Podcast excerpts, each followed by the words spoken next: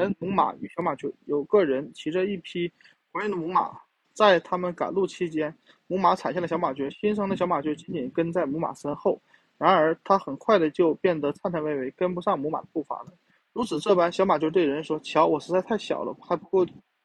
强健强健，无法长途跋涉，这点显而易见。如果你把我遗弃在这，那么我必死无疑。但是如果你能把我带回家，然后把我养大，假以时日，等我长大，我能，我就能让你骑我了，能够在将来回带来带回回报的，此刻都应该好好对待。”